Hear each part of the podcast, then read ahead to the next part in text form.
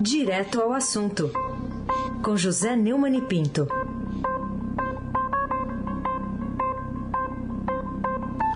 Neumann, bom dia. Bom dia, Raíssen Abac, Carolina Ercolim. Bom dia. Laís Gotardo, Almirante Nelson e, o seu transatlântico no Suei. Moacir Biasi, Clã Bonfim, Emanuel Alice Isadora, bom dia, melhor ouvinte, ouvinte da Rádio Eldorado, 107,3 FM.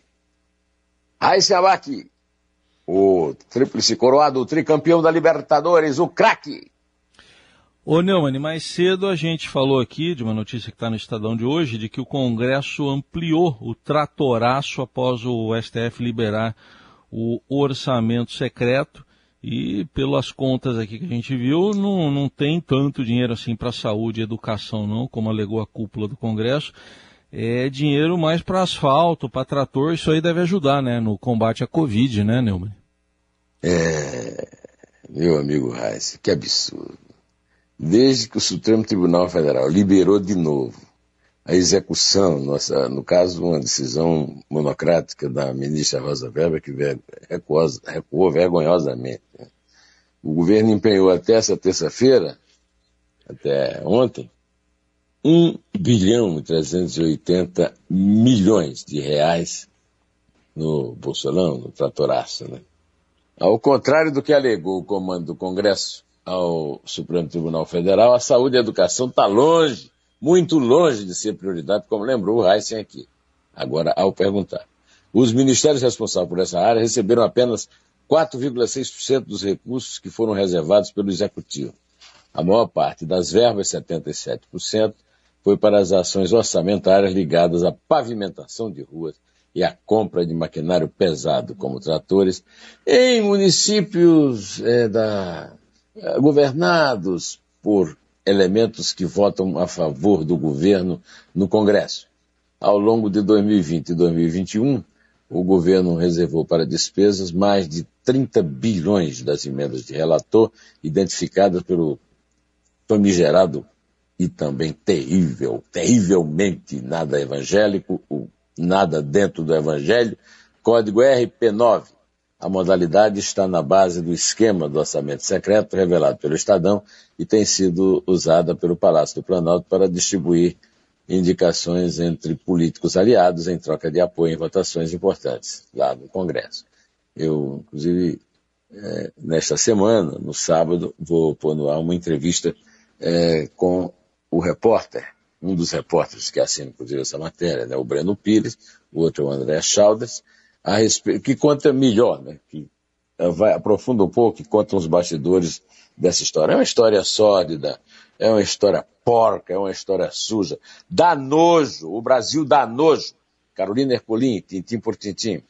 Bolsonaro faz pressão por reajuste a policiais federais. Manchete aqui do Estadão, queria te ouvir é, sobre essa intenção né, de dar um reajuste que pode impactar é, quase 3 bilhões de reais só o ano que vem, no momento em que se encontra também espaço no orçamento por conta da PEC dos precatórios. Carolina, é como você falou, né? O, o relator Hugo Leal, né?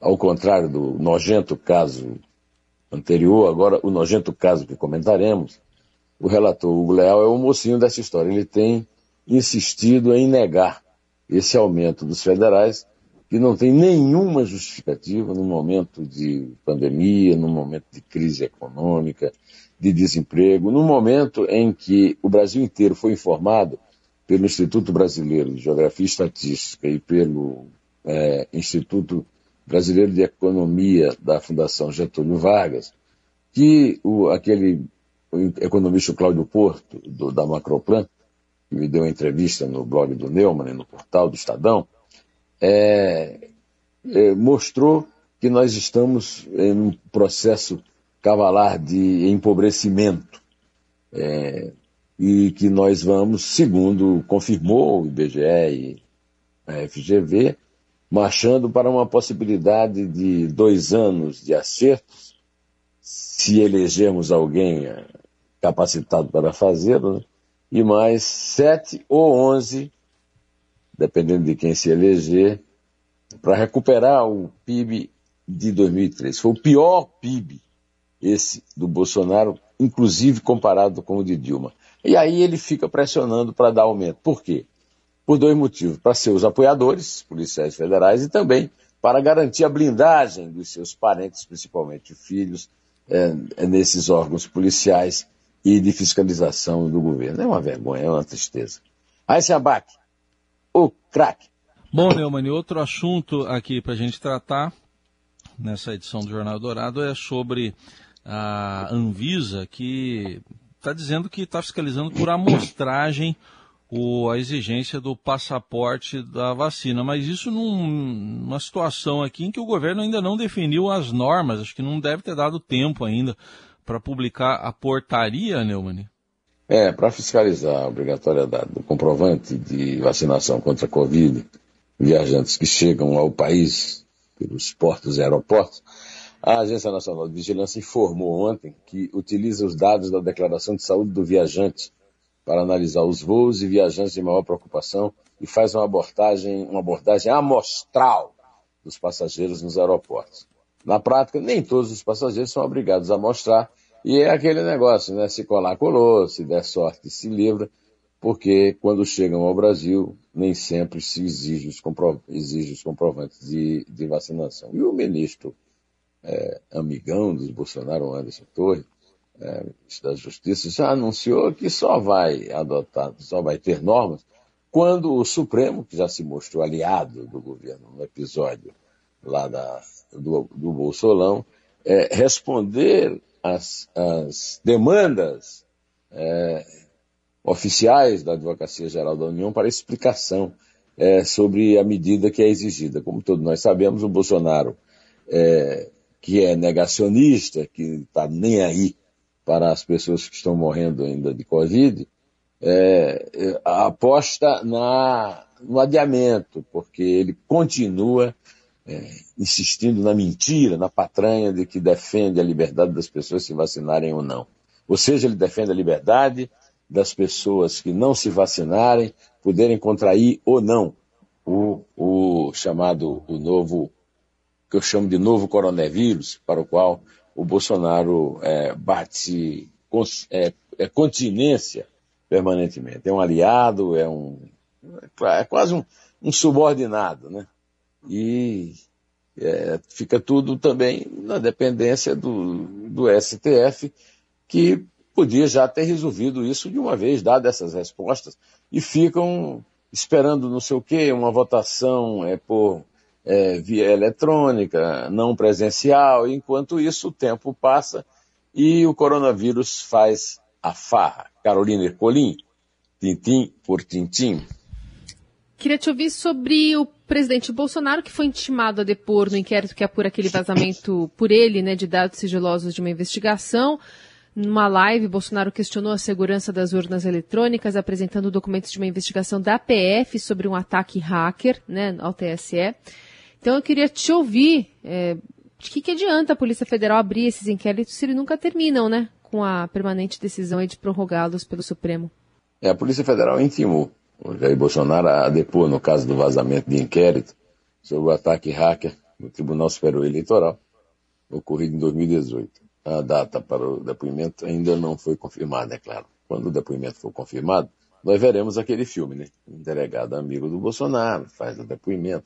Ele se propõe, inclusive, aí pessoalmente à Polícia Federal, porque sabe que não haverá perguntas é, desagradáveis para ele responder, será sempre um delegado amigo, por cujo aumento, por exemplo, ele está é, lutando lá, contra o relator, é, no caso que nós acabamos de, de criticar. Né?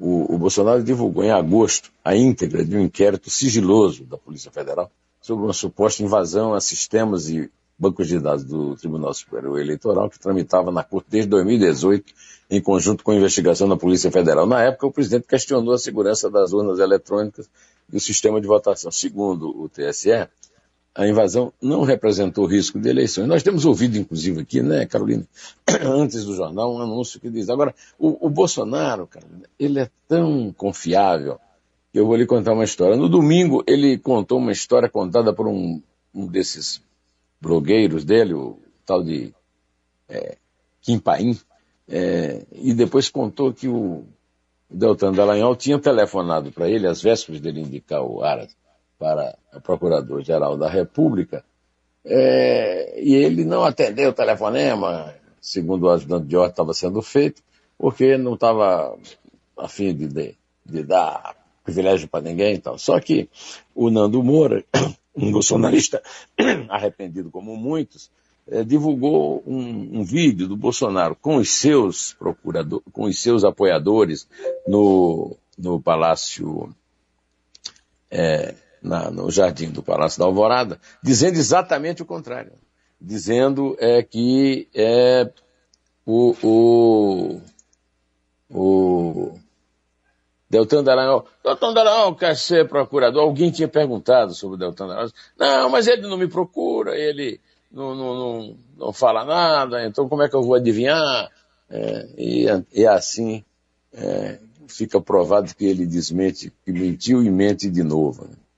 É, e é como você disse, Carolina, depois vai para o Supremo e o Alexandre de Moraes dá eternamente ah, uma retomada, uma reabertura, uma prorrogação da investigação que não der em nada. Uhum. Aí você vai aqui o craque. Bom, queria que você falasse agora também da escolha pelo Senado do senador mineiro Antônio Anastasia para ser ministro do Tribunal de Contas da União, um cargo vitalício com salário de 37 mil reais e apartamento funcional. Acho que tá bom, né? Não é mal, né? Mal. Né? Pois é, senador Anastasia, contra quem não tenho nada, também não tenho nada contra nenhum ministro do Tribunal de Contas da União, nem, e eu já, nenhum, é, eu já cumprimentei, inclusive, o trabalho deles, né? mas a verdade é que, com o apoio do, Arne, do, do Rodrigo Pacheco, é, o senador mineiro teve 52 votos numa disputa contra Cátia Abreu e Fernando Bezerra para ocupar uma vaga no TCU que era preenchida pelo, pelo, pelo Senado, né? 37 mil reais por mês não é pouco dinheiro, não, né? principalmente. Mas não apenas no momento em que nós estamos é, passando pelas dificuldades que estamos. O trabalhador brasileiro desempregado, a fome aumentando, o pior PIB de todos os tempos, etc. Né? Então, é aquela coisa, né? Aliás, eu, eu vou saber, querer saber na entrevista com o, o, Breno Pires, é, como é que ele envia lá de Brasília é, o cumprimento daquela, no slogan principal da campanha do Bolsonaro, menos, mais Brasil e menos Brasília. Uhum. Essa aí é, uma, é, um dos, é um dos itens né, que mostram que não é bem por aí, as coisas continuam como dantes na Brasília de Abrantes. Carolina Colim tem também um apartamento funcional, viu, viu Raiz? Tem direito, o senador tem direito a um e o hum. ministro do Tribunal de Contas a outro. Quem sabe ele, ele mora um dia num, um dia no outro. Hum. É, é o Brasil! Como eu diria, o Brasil é um nojo. Carolina Ercolim, tintim por tintim. Grão, o amor da gente é como um grão. Queria que você desse um spoiler da, do vídeo que você já deixou disponível lá no Dois Dedos de Prosa, dessa série, no blog do Neumann e no portal do Estadão. O que, que tem a ver com o Gil essa conversa?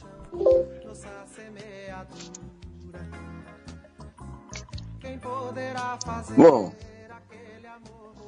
o Dois Dedos de Prosa da semana foi com o poeta, crítico literário, professor de literatura aposentado da Universidade Federal do Rio de Janeiro, é, Carlos, Antônio Carlos Sequim. Antônio Carlos Sequim mora de frente à Copacabana e tem uma das bibliotecas mais invejadas por seus colegas. É um bibliófilo, um caçador de livros raros. Né? Ele me contou que essa caça obsessiva, né, é, que inclusive foi tema do discurso do meu querido amigo Ivan Jonqueira, quando era presidente da Academia Brasileira de Letras, e o recebeu lá, é, e ele, com 51 anos, em 2004, entrou como o mais jovem da história, né? É, membro da academia, o mais jovem imortal. Agora o, o, o, o Sequim foi é, escolhido para saudar o novo é, imortal, que é o cantor e compositor baiano Gilberto Gil. E ele disse que essa escolha é, faz é, jus à música genial de Gil, porque a, a, a academia sempre abrigou dramaturgos, é, atores e também outro, pessoas que não são escritores nem poetas como ele, é, e desta vez abrigou um letrista, segundo ele, genial. Ele inclusive cita é, vários, várias letras, principalmente uma letra em que o Gil faz um trocadilho genial, né? Com, com uma letra do Vinícius de Moraes, poeta que não foi acadêmico. O Vinícius fez uma música Preciso Aprender a Ser Só, e o Gil fez uma letra, segundo o, o Sequim, com profundidade é, filosófica enorme, né, que é Eu Preciso Aprender a Só Ser. Troca a posição do advérbio em relação ao verbo e cria essa. Ele cita, inclusive, outras letras e tal. E disse que no dia 18 de abril vai citá-las no discurso que fará de recepção ao Gil.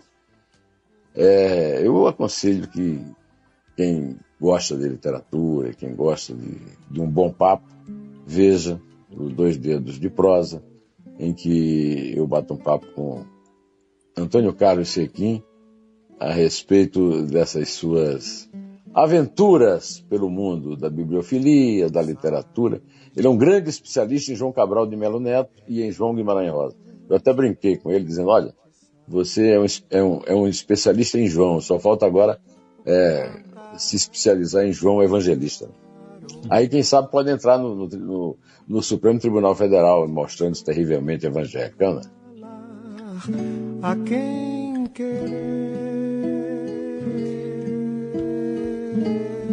É três. É dois. É um. Em pé tanta coisa que eu fico sem jeito. Sou eu sozinho e esse nó no peito.